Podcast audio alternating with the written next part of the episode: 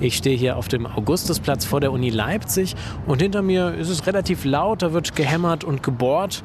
Und der Grund dafür ist, dass der Weihnachtsmarkt hier wieder abgebaut wird. Die sächsische Landesregierung hat entschieden, dass Weihnachtsmärkte dieses Jahr in ganz Sachsen ausfallen und das betrifft natürlich auch Leipzig. Die Reaktionen darauf sind und was die Gründe für diese Absage sind, darum geht es heute bei Radio für Kopfhörer. Ich bin Joris Bartsch, schön, dass ihr dabei seid.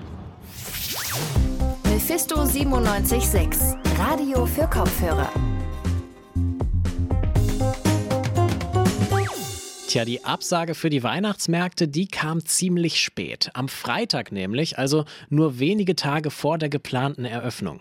Wieso diese Entscheidung so spät gefallen ist und was das für Konsequenzen hat, das hat sich meine Kollegin Lena Rudolph angesehen. Und sie sitzt mir jetzt im Studio gegenüber. Hallo Lena. Hallo Joris. Du warst ja heute in der Leipziger Innenstadt unterwegs und hast dich da mal ein bisschen umgehört. Was sagen denn die LeipzigerInnen so zur Absage des Weihnachtsmarktes? Ja, im Grunde hatten die Leute, mit denen ich gesprochen habe, eine ähnliche Meinung. Es ist zwar schade, dass der Weihnachtsmarkt nicht stattfindet, aber die Entscheidung war auch irgendwo notwendig. Und auf die Frage, ob der Beschluss zu spät kam, habe ich verschiedene Antworten erhalten. Definitiv. Also es war ja alles absehbar. Ich will mir das nicht anmaßen, was hier so getroffen wurde, ob, dass ich das noch kritisiere. Ich nehme das jetzt so hin. Ich meine, die Entwicklung hat sich ja schon so lange abgezeichnet und jetzt erst zu reagieren ist viel zu spät. Es, mir tun auch die ganzen Betreiber und die Händler absolut leid.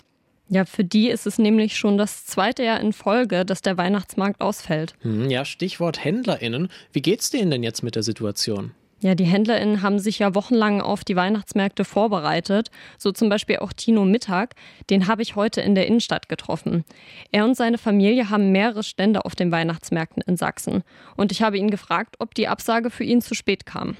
Ja, definitiv. Es hätte zwei Wochen eher kommen können, dann wäre uns eine ganze Menge Stress, Arbeit und auch Geld erspart geblieben. Durch die Absage fällt für ihn und alle anderen HändlerInnen nämlich eine große Einnahmequelle weg. Wir versuchen uns auf andere Geschäfte zu konzentrieren, aber es ist, es ist eine Katastrophe, wirtschaftlich und auch psychisch teilweise. Für HändlerInnen ist die Situation also enorm belastend. Ja, lange hieß es ja auch noch, dass die Weihnachtsmärkte stattfinden könnten. Wie kommt es denn oder wie kam es denn jetzt überhaupt zu dieser Absage? Ja, genau. Also Anfang November hieß es noch, es soll ein möglichst normaler Weihnachtsmarkt stattfinden, der eben etwas entzerrter ist, einfach damit mehr Abstand gehalten werden kann. Mitte November kam dann der Entschluss, dass kein Alkohol ausgeschenkt werden darf. Damit wollte die Stadt vermeiden, dass sich die BesucherInnen zu lang und vor allem unkontrolliert auf dem Weihnachtsmarkt aufhalten.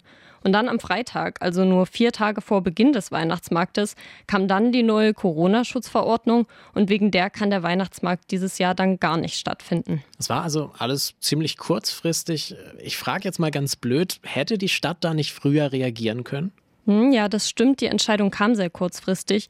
Die Infektionslage ist ja auch zunehmend kritisch. Und auch der SPD-Gesundheitsexperte Karl Lauterbach hat schon Anfang Oktober gesagt, dass er Weihnachtsmärkte für unvertretbar hält. Ganz so einfach ist es aber nicht.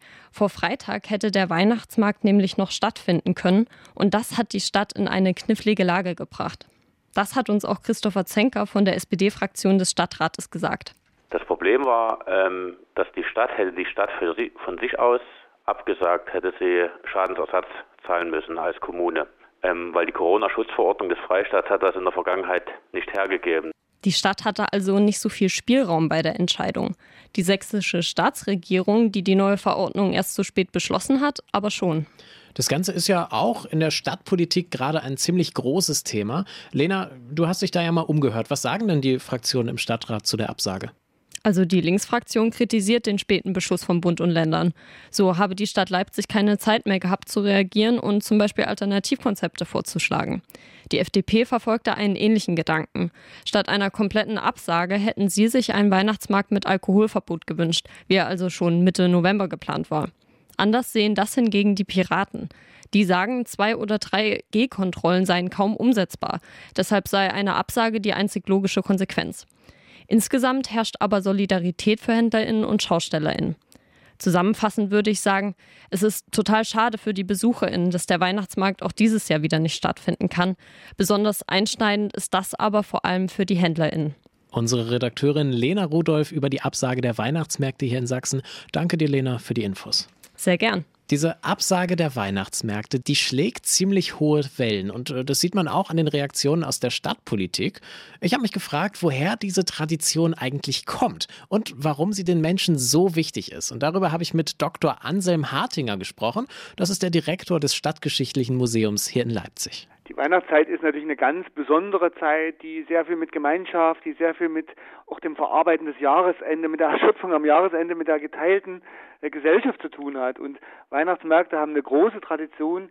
Sie sind auch mit unserer Region, also über Leipzig hinaus, weit verbunden mit den erzgebirgischen Schnitztraditionen, mit bestimmten Speisen, eben mit dem Glühwein. Und ich glaube, äh, es ist etwas, was die Gesellschaft sehr stark erwartet hat und was jetzt natürlich für die Leute in der Stadt schlimm ist, auch in vielen kleineren Städten sehr, sehr schlimm ist und was natürlich für die Gewerbetreibenden auch ein tiefer Schlag ins Kontor ist. Also das ist schon ein, ein, ein sehr schmerzlich, eine sehr schmerzliche Entwicklung, die in der Geschichte der Weihnachtsmärkte auch nur sehr, sehr selten vorgekommen ist. Weihnachtsmärkte, die sind eine Tradition, die sich im deutschsprachigen Raum schon äh, sehr, sehr lange hält, die sehr weit zurückgeht. Die ersten Märkte, die soll es schon im 14. Jahrhundert gegeben haben. Der Leipziger Weihnachtsmarkt, der zählt auch zu den Ältesten und damals ging es aber wahrscheinlich nicht darum, irgendwie gesellig äh, Glühwein zu trinken und dabei zusammenzustehen. Welchen Zweck hatten denn diese ersten Weihnachtsmärkte?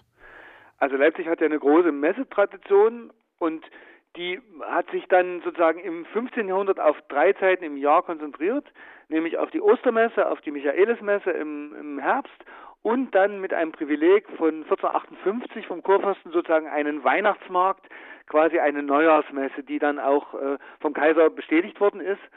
Und das ist natürlich etwas, was wir nicht mit dem heutigen Messegeschäft Geschäft verwechseln dürfen, sondern die alten Messen haben auf den Straßen und Plätzen stattgefunden. Da standen wirklich die Händler mit ihren Buden, mit Pelzen, mit, mit äh, anderen Gebrauchswaren. Und da werden sicherlich die Grenzen von Geselligkeit sozusagen und, und echtem Handel immer überschritten worden sein. Das heißt, das hatte vielleicht mehr Ähnlichkeit mit einem heutigen Weihnachtsmarkt als eine heutige Messe. Und insofern ist das für Leipzig eine ganz, ganz wichtige Tradition, die natürlich immer auch viel Publikum von auswärts angezogen hat. Ja, heute verbindet man Weihnachtsmärkte eben ganz stark mit diesem geselligen Zusammenstehen und einfach nur Glühwein trinken und sich Weihnachtsdeko ansehen. Ähm, wann hat da zum ersten Mal so ein Wandel stattgefunden äh, in ja mehr eine Freizeitrichtung? Ich glaube, man muss vor allem sehen, dass die Adventszeit ja in, in früheren Jahrhunderten keine Festzeit war, sondern eine Fastenzeit, eine stille Zeit, wo man dort überhaupt nicht feierte, wo auch keine festliche Musik in den Kirchen erklang, wie das heute ist, sondern das war wirklich eine Zeit der Vorbereitung und mit dem Weihnachtsmorgen begann sozusagen eine richtige Festoktav.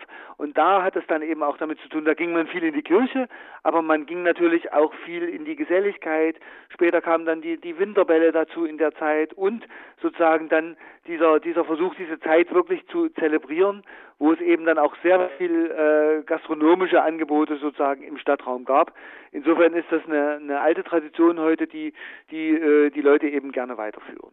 Wie sah es in Leipzig während der DDR-Zeit aus auf dem Weihnachtsmarkt? War es da ja sehr anders als heute oder war das im Prinzip schon vergleichbar? Na, der Weihnachtsmarkt war natürlich auch ein wichtiges gesellschaftliches Ereignis. Es gab natürlich nicht äh, so viele Waren oder nicht die gleichen Waren wie heute. Äh, vieles war ja Bückware, zum Beispiel erzgebirgische Schnitzkunst, die eben zum Teil auch exportiert wurde. In meiner Erinnerung gab es auf den DDR-Weihnachtsmärkten etliche Dinge, die heute mehr auf der Kleinmesse zu finden sind. Also Automatenbuden. Ich kann mich erinnern, zum Beispiel so eine Automatenbude, wo man immer auf Spielkarten setzen konnte und dann lief das in so einem Lichtband durch. Und wenn man den Herzbuben da, äh, wenn man da sein 20 äh, Pfennigstück draufgelegt hatte, dann gewann man es. Also ich glaube, es war ein bisschen mehr eine Mischung von Erlebnismarkt und, und sehr viel gastronomischen Angeboten. Nicht alle Waren waren zu haben, aber es war natürlich auch toll und wir als Kinder sind halt immer mit Zuckerwatte und so kandierten Äpfeln. Das sind so meine Erinnerungen dran. Äh, diese Tradition der Weihnachtsmärkte und des Weihnachtsmarkts Markts, auch hier in Leipzig, die hat sich ziemlich lange gehalten. Was glauben Sie, woran das liegt? Warum können sich auch immer wieder junge Menschen äh, für, diese, äh, für diese Märkte begeistern? Na, ich glaube, äh, Geselligkeit im öffentlichen Raum ist eine zeitlose Geschichte. Man sieht es ja auch an den, an den Herbstmessen, die wir hier im Stadtraum haben, Stadtfest und ähnliches. Und ich glaube, in, in, der Weihnachtszeit kriegt das immer noch mal ein besonderes Kolorit. Eben durch die erzgebirgische Schnitzkunst, durch die besonderen Getränke wie Glühwein, die man ja im Sommer eher nicht trinkt. Es hat so was, ich glaube, man, man fühlt sich mehr, noch mehr berechtigt sozusagen gemeinsam in eine Waffe zu beißen, äh, gemeinsam da was zu teilen, als es vielleicht sonst im Jahr ist. Und es gibt auch eine besondere Musik, die dann erklingt aus den Boxen oder die, die Turmbläser spielen bei uns vom alten Rathaus runter. Also ich glaube, das, das hat eine besondere Aura, deshalb tut es umso mehr weh jetzt. Ich habe mal nachgeschaut, wahrscheinlich einzige Weihnachtsmarkt, der je abgesagt worden ist, ist 1943, 44 gewesen, nach dem großen Bombenangriff auf Leipzig, wo man einfach kein Ziel bieten wollte, sozusagen mit einem erleuchteten Weihnachtsmarkt für die alliierten äh, Bomber. Also eine Absage ist wirklich ein einschneidendes Ereignis und ich hoffe sehr, dass es im nächsten Jahr wiederkommt. Wir haben ja selber eine legendäre Glühweinbude, unser Förderverein vom Stadtgeschichtlichen Museum, die Lotterbude. Wir vermissen das finanziell sehr, wir vermissen auch die Geselligkeit sehr.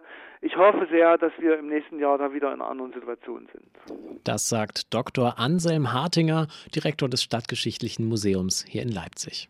Tja, und damit sind wir auch schon wieder durch mit dieser Folge von Radio für Kopfhörer. Schön, dass ihr so lange drangeblieben seid. Danke an Miriam Wüst und Eva Heiligensetzer für die Organisation und Produktion dieser Folge. Dafür waren die beiden verantwortlich. Die nächste Folge, die gibt es dann schon am Mittwoch. Bis dahin könnt ihr uns aber natürlich auf unseren Social Media Kanälen besuchen. Wir sind bei Instagram, bei Twitter und auf Facebook. Oder ihr besucht mal unsere Webseite radiomephisto.de. Da gibt es viele Beiträge auch nochmal zum Nachlesen und Nachhören. Für heute war es das jetzt aber. Ich bedanke mich fürs Zuhören. Macht's gut und bis bald. Mephisto 976, Radio für Kopfhörer.